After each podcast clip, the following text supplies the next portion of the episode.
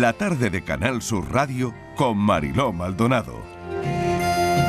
Que la radio son emociones, eso creo que queda claro a esta hora, que nos dedicamos a contar historias. Si hubo un hilo de Twitter hace unos días que a mí me emocionó y decidimos localizar a la persona que lo escribía. La persona es la arquitecta Blanca Espigares, que explicaba en ese hilo de Twitter una de las vivencias más especiales en una de sus visitas guiadas a los palacios nazaríes de la Alhambra. Es la historia de un hombre que viajó a la Alhambra para verla por última vez.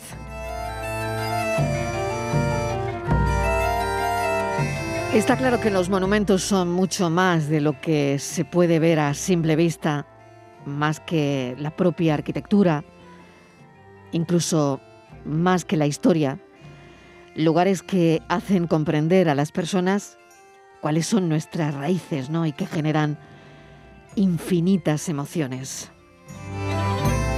Blanca Espigares, bienvenida, gracias por acompañarnos esta tarde. Hola, buenas tardes Mariló, ¿qué tal? Bueno, yo voy a explicar un poquito el currículum de, Blanca antes de entrar en la historia en sí. Blanca es arquitecta por la Universidad de Sevilla, especializada en patrimonio, ciudad y arquitectura andalusí, máster en arquitectura y patrimonio histórico, doctora por la Universidad de Granada. Nació en Granada, es hija de alambreños, personas que han nacido y se han criado en el interior de los muros de la Alhambra desde el siglo XIX. Así que Blanca creció de una forma muy cercana a todo esto, ¿no? Todo el mundo se sorprende al descubrir que la Alhambra no es un palacio o un conjunto de palacios, ¿no? Era y es una ciudad amurallada e independiente que se empezó a construir en el siglo XIII y que siempre ha estado habitada, Así que Blanca dedica desde hace años parte de su trabajo a la difusión de la arquitectura y en particular a la importancia de la arquitectura contemporánea, ¿no? también con el urbanismo y por supuesto con el, patrimonio histórico. ¿no? Blanca, ¿qué se siente siendo hija de alambreños? Tenías que ser arquitecta sí o pues sí.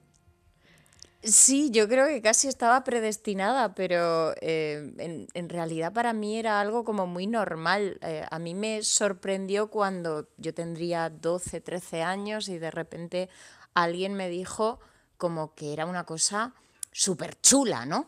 O sea, mm. como, oh, Dios mío. Y yo, para mí era como, pues no sé, yo vengo aquí a ver a mis abuelos, juego con mis primos, o sea, no sé, no me parecía aquello tan extraordinario y quizá fue ahí cuando empecé a darme cuenta que era una cosa un poco diferente. Claro, y tan diferente, ¿no? Cuando la gente te, decía lo afortunada que eres, ¿no? Em, ¿Qué recuerdas? ¿Qué recuerdas o qué sitio recuerdas que a ti te llamaban la atención especialmente de pequeña, Blanca? Pues fíjate que eh, quizá cuando, cuando te crías tan cerca de, algo así, siempre te parece todo precioso, pero te parece dentro de lo normal, porque es eh, algo que tienes en la retina. Eh, yo siempre le digo a todos los visitantes que, a los que acompaño para descubrir la Alhambra que les envidio, porque ellos van a tener la experiencia de ver la Alhambra por primera vez y yo no. Para mí siempre ha estado ahí, que por una parte claro, es un privilegio, pero por otra parte, yo no sé, yo vivo a través de ellos esa primera experiencia porque les voy viendo los ojillos, les voy viendo la emoción, les voy viendo eh, pues los gestos ¿no? de sorpresa y de, de emoción. Pero eh, para si te diría que siempre, siempre para mí uno de los sitios más, más especiales ha sido siempre el patio de Arrayanes y el. Salón del Trono, el Salón de Embajadores pero ya te digo que eso fue casi ya más adelante, ya casi de adolescente, cuando empecé a darme cuenta de lo especial que era aquello. ¿Tú eres consciente de que conoces cosas que mucha gente no conoce de la Alhambra? A ver, eh, sí, o sea, hay detalles y cosas, sobre todo, fíjate, vivencias de, mi abuela, vivencias de, mis tíos, de mi padre, de historias de la familia, claro, de, vivirlo como, como un barrio que, claro, mucha gente pues es imposible que lo sepas, ¿no? Y, luego, bueno, pues es verdad que tantos años y acumulando, aparte de que pues no paro de leer y de estudiar, porque para mí es ya una, una pasión, ¿no? Forma parte de mi vida, pues eh, sí hay cosas que incluso me sorprenden mucho que los propios granadinos, esto que tú comentabas al principio, es que la Alhambra no es solamente un palacio, un grupo de palacios, es una ciudad. Eso hay muchos granadinos que no lo saben y la, lo tienen aquí, ¿no? Entonces, eh, no sé lo que es, es más el, el, tema de lo que yo quiero es contarlo, lo que quiero es que la gente se enamore de la Alhambra y quiera aprender más de ella, ¿no? Te conocí, Blanca, por un hilo de Twitter, lo he dicho al principio. Rápidamente llegué a la radio emocionada para contárselo a mis compañeros. Pasé, por supuesto, tu hilo a los compañeros de, de la redacción. Y a mí me emocionó mucho, muchísimo. Y como la radio es eso, son emociones, yo me encantaría que le contaras a los oyentes esta historia. Una historia que empieza cuando tú, Blanca, recoges a una pareja eh, para ver la Alhambra, para hacerle una visita guiada. Sí, yo, bueno, pues como otra visita más en un principio y eh, te advierto que eh, me va, lo voy a contar y os advierto que probablemente me oigáis temblar la voz porque yo lloro siempre que cuento esto, ¿no? Porque, porque para mí fue muy, muy emocionante y fue además eh, ver la importancia que puede tener eh, la Alhambra como patrimonio emocional de la humanidad, ¿no? de, todo el mundo. Eh, yo recogí a esta pareja en el parador y la mujer me recogió al principio antes de entrar al patio del parador donde esperaba el marido y me dijo que su marido pues estaba muy mal, que le costaba andar mucho y como que, bueno, como diciéndome que tuviera paciencia o que fuéramos despacio y tal. Y entonces, bueno, pues yo hice, yo siempre hago todos los tours, soy eh, de la, yo no sé si la única guía o de las pocas que va con una carpeta en A3 que voy dibujando y llevo, eh, llevo grabados y llevo mm, información ahí de planos y de todo. Y me senté con él para ir como dándole una pequeña introducción a lo que íbamos a, a visitar. Y ya cuando nos pusimos a andar, le costaba muchísimo. Es que cada 15 metros se tenía que parar y entonces eh, hay la calle real de la, de la, Alhambra, pues desde el parador hasta eh, los palacios, pues habrá unos 100 metros, mm, poco más. Y este hombre se tuvo que parar eh, cuatro veces hasta llegar al palacio de Carlos V y no podía. Y yo, claro, yo le decía, pero de verdad, una silla de ruedas la puedo ir a por ella. Y me decía, no, no, no, yo esto lo quiero hacer andando. Y cuando llegamos al Palacio de Carlos V, que el pobre ya no podía más, eh, la mujer se fue a por un café.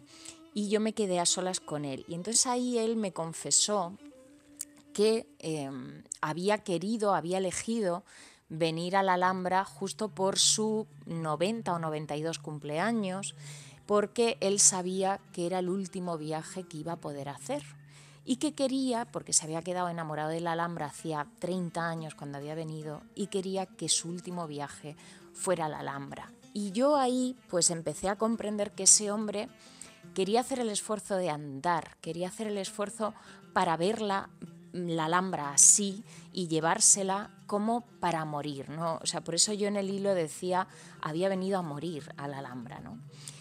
Y, el hombre con un esfuerzo de verdad sobrehumano estaba como un niño pequeño. O sea, yo lo notaba jadeando, lo notaba pues hecho polvo y sin embargo yo le iba contando cosas y él, eh, yo le veía los ojillos como de un niño pequeño. Estaba entusiasmado, completamente entusiasmado y siempre me decía todo el rato, wonderful, wonderful, como maravilloso, ¿no? Maravilloso.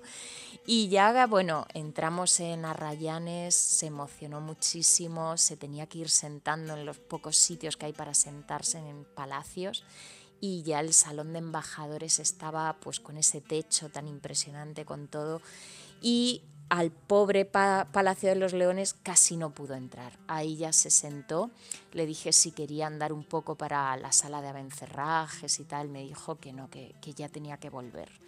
Y entonces, eh, bueno, luego me contaron que, claro, para poder venir a la Alhambra, él había hecho un viaje desde Suiza, eh, se había quedado varios días descansando en Málaga, eh, después del avión, se había subido al parador, había estado descansando un par de días para poder hacer la visita y luego volver a hacer todo esto de vuelta a Suiza porque se cansaba muchísimo y no podía. Es decir, para pues estuvimos, eh, tardamos una hora en llegar hasta, hasta los palacios nazaríes, al final estaríamos un par de horas, pero él prácticamente echó unos 10 días de viaje para poder hacer eso y ver la Alhambra por última vez. Y a mí la verdad que bueno, nos despedimos, él fue súper cariñoso despidiéndose, ya te digo que es que me emociono mucho y me dio un abrazo enorme, que además era un suizo gigantesco, ¿no? Y me dio un abrazo enorme, me dijo que lo había hecho pues, la persona más feliz del mundo y tuvo que coger un taxi desde lo que es el Palacio de Carlos V para subir al parador, que son 50 metros. ¿eh? Imagínate lo cansado y hecho polvo que estaba. Y yo fue irse el taxi y me eché a llorar, que la gente se me acercaba pensando que me había pasado algo. y lo que yo estaba era con una emoción impresionante. Mm.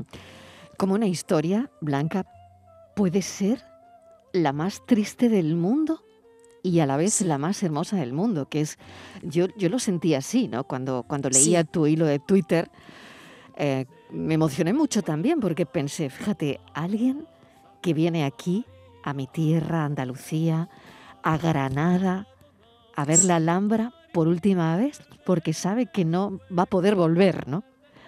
Sí, porque sabe que va a morir pronto. Sí, es emocionante, la verdad, ¿no? Es, es una historia bellísima y, triste, por otro lado, también, ¿no? Y una lección de vida, o sea, porque al final quizá no miramos eh, como tenemos siempre que, mirar con los ojos bien abiertos para apreciar absolutamente todo porque este hombre ya sabía que se moría y por eso decidió hacer esto, pero nunca sabemos el tiempo que tenemos o cuándo volveremos o si podremos ni siquiera volver, ¿no? Yo me planteo ahora con el COVID cuánta gente habrá habido que queriendo volver por última vez no ha podido hacerlo, ¿no? Mm. Y, por eso, no sé, para mí fue una lección de vida y una lección de, oye, hay que mantenerse siempre con la emoción a flor de piel y con los ojos bien abiertos para vivir, porque al final a mí este hombre lo que me enseñó fue a vivir. Gente de todo el mundo, ¿no? Como decías tú en las redes sociales, ¿no? Que alberga emociones muy intensas, ¿no? Eso te lo provoca un cuadro, por ejemplo, cuando, cuando vas eh, a cualquier museo, ¿no? A, ver ese cuadro que, te gusta, ¿no? Te lo puede provocar el arte, te lo puede provocar el patrimonio cultural de una ciudad. Pero fíjate el legado ¿no? que tenemos aquí en Andalucía, ¿no? Eh, un patrimonio, como tú decías, emocional. Emocional, ¿no? Y tanta gente eh, cuidándolo e investigando por este patrimonio, Totalmente. ¿no? Nos damos cuenta que el, legado patrimonial que tenemos en Andalucía es impresionante, no solamente ya en, nivel eh, artístico, histórico-artístico, arquitectónico, sino las raíces tan increíbles que tiene Andalucía en el mundo. Entonces yo que acompaño a muchísimos extranjeros, eh, casi todos tienen alguna ligazón o su padre o su tío, su abuelo o lo que sea tiene alguna ligazón con Andalucía. Y es increíble verles la emoción.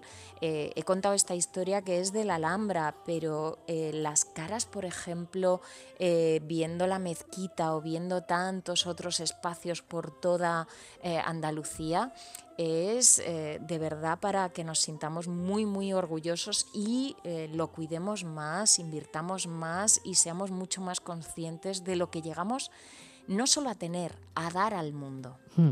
¿Guardas el recuerdo de esta pareja ah, con los tickets ¿no? que, te dieron ellos después, ¿no? Me los quedé yo porque los llevaba yo en la mano y los llevaba en el bolsillo cuando íbamos pasando por, por, bueno, pues por el acceso. Y al final de repente pues los tenía yo en el bolsillo y los tengo aquí pues en el salón de mi casa, en, bueno, pues entre las fotos y cosas de recuerdos los, lo tengo ahí colgados. Tienes el día y la hora, ¿no? Fíjate, es, es, curiosísimo, ¿no? Para, para no olvidar esta, esta visita. Blanca, yo te voy a agradecer enormemente esta charla y, también, por supuesto, mm, bueno, que me hagas también un, balance de cómo estamos, de cómo está nuestro patrimonio eh, cultural. Eh, como arquitecta, mm, ¿cómo lo ves? ¿Podríamos mejorar? Pues ¿Estamos bien? La verdad es que yo sigo viendo que la gente eh, se sorprende, ¿no? Se sorprende con Andalucía, la gente que viene por primera vez, ¿no? Y, y, tenemos un patrimonio muy rico, ¿no? Pero ¿Tú cómo crees que estamos? Pues a ver, eh, siempre hay cosas buenas y siempre hay cosas a mejorar. Entonces yo diría que, bueno, tenemos un patrimonio que es increíblemente rico, increíblemente diverso, porque Andalucía, eh, se nos olvida muchas veces que Andalucía tiene prácticamente el mismo tamaño que países como Austria, que es más grande que Suiza, y que albergamos tantos paisajes diferentes, con tantas... Em, eh, tradiciones diferentes, con tanta arquitectura diferente, con representaciones artísticas tan diferentes, que es riquísima. Entonces, eh, la verdad que tenemos un patrimonio impresionante, que lo guardamos bien, hay una gran eh, difusión y la verdad que una promoción por parte de la Agencia de Turismo Andaluz, por ejemplo, fantástica, pero nos falta pues más inversión y creer más en que ese es un valor nuestro que no podemos llegar a perder. Tenemos muchísimas zonas arqueológicas que están medio abandonadas, tenemos muchas zonas por excavar, tenemos mucha investigación por hacer. Eh, y, y, al final el patrimonio cultural arquitectónico, histórico, artístico, es una inversión de futuro, no solamente por el tema del turismo, sino para nosotros mismos. Y otra de las cosas que yo, que es por mejorar, es que muchas veces el, andaluz eh, ignoramos muchas veces todo lo que llegamos a tener aquí y conocemos a veces más o viajamos mucho más lejos, conociendo eh, lugares, pues eso, nos vamos a Tailandia o nos vamos a sitios como muy exóticos y a veces no llegamos a conocer el exotismo o, las maravillas que llega a encerrar esta, esta región tan variada y tan inmensa en, en valores. ¿no? Tienes toda la razón, Blanca, ¿eh? en esto que dices, que es verdad que nos podemos ir a Indonesia, a, países lejanos, eh, y, puede que haya gente que no conoce del todo ¿no? lo nuestro, nuestro patrimonio. ¿Me vas a dejar eh, em, incluir en esta conversación a Diego Abollado, que es nuestro hombre de, la cultura. Diego, bienvenido, ¿qué tal? ¿Qué tal, Marilo? ¿Cómo estás? Encantado. Pues fíjate, estoy hablando con hija de alambreños, con, con una mujer, además, que ha nacido y crecido en la Alhambra increíble. ¿eh? Como tiene que ser nacer y crecer. Es si lo de Washington Irving se queda corto, porque Washington Irving tuvo un tiempecito nada más. Tú eres de la Alhambra Alhambra. Claro, su padre, su abuela. A ver, eso. Su padre, su abuela, su bisabuela. Yo nacer no he nacido, pero mi padre, mi abuela y mi bisabuela sí. Yo lo que he hecho ha sido crecer muy pegada a, mm. la Alhambra. Mm. Hombre, imagino, perteneciendo a una generación así, tú eres de la aristocracia más aristocrática que se puede encontrar en la Alhambra. Eso, es pedigrí, vamos. Totalmente. Fíjate, estábamos hablando del patrimonio, Diego, ¿no? Sí, ya, la gente, claro, la gente que, bueno, que, que viaja por países del mundo y que está muy bien y que a mí me encanta y que yo soy la primera que lo hago, pero que eh, luego eh, no conoce su patrimonio, ¿no? Eh, las cosas cercanas donde donde vives, ¿no? Yo hay una cosa además que me gustaría añadir, y en este caso es, es, muy claro con, el, mm. con, el, caso que estamos tratando con esta entrevista, es que cada generación además tiene que redescubrir todo ese patrimonio. Es verdad que la Alhambra que vio mi padre, la Alhambra que vio, bueno, tu padre y tus abuelos es distinto, pero como te digo, pero la, la, Alhambra que ellos vieron, que ellos vivieron, en su caso intensamente, porque era su vida, pero las nuevas generaciones, las nuevas generaciones, cada generación tiene que redescubrir otra vez el patrimonio. Y eso es magnífico porque nos hace revivirlo y verlo de otra manera. Sí, y además porque cambiamos también la forma de ver, la forma de acercarnos al, a, todo Y yo lo veo cuando a mí me gusta mucho guiar a, niños, los grupos de, familias, ¿no? Porque de repente los niños eh, empiezan a, a descubrir un mundo que empiezan ellos a hacerte unas preguntas y a relacionarlo con su forma de vivir y con su forma de mm, su ciudad o con que es súper interesante cómo de repente les puede abrir tantísimo la, mente, la imaginación y el, y el llegar a tantas conclusiones. Es una cosa que a mí me, encanta y tienes toda la razón en, que además es magnífico eso de ir con jóvenes o con niños a ver, a ver nuestro patrimonio, porque es que lo vemos con otros ojos, nos refresca, nos refresca la mirada, nos lo estás tú diciendo muy bien. Totalmente, Blanca, te voy a agradecer enormemente este ratito en la radio, la historia que nos atrapó en, en redes sociales y sobre todo, pues, pues eso, ¿no? Todo lo que sabes de, de nuestro patrimonio. Blanca Espigares es arquitecta, especializada además en el patrimonio andaluz. Gracias, un saludo Blanca, cuídate mucho. Muchísimas gracias Marilo, muchísimas gracias por dar eh, siempre divulgación a, todo esto. un abrazo. Gracias. Adiós. Feliz año. Feliz año. Adiós.